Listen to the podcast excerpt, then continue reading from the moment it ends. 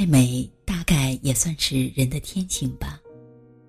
宇宙间美的东西很多，花在其中占有重要的地位。爱花的民族也很多，德国在其中占有重要的地位。四五十年以前，我在德国留学的时候，曾多次对德国人爱花之真切感到吃惊。家家户户都在养花，他们的花不像在中国那样。养在屋子里，他们是把花都栽种在临街窗户的外面，花朵都朝外开，在屋子里只能看到花的脊梁。我曾问过我的女房东：“你这样养花是给别人看的吧？”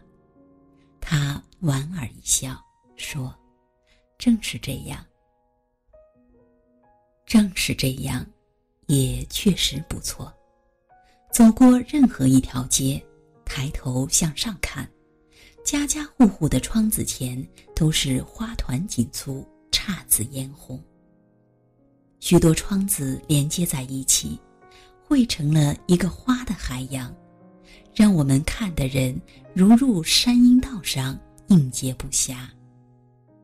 每一家都是这样，在屋子里的时候。自己的花是给别人看的，走在街上的时候，自己又看别人的花。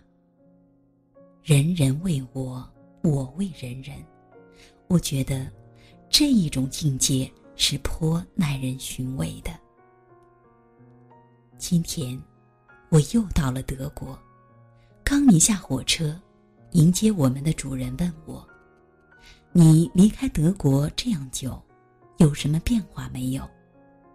我说：“变化是有的，但是美丽并没有改变。”我说：“美丽指的东西很多，其中也包含着美丽的花。”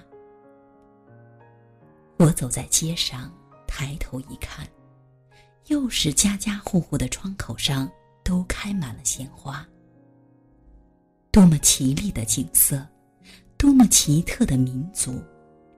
我仿佛又回到了四五十年前。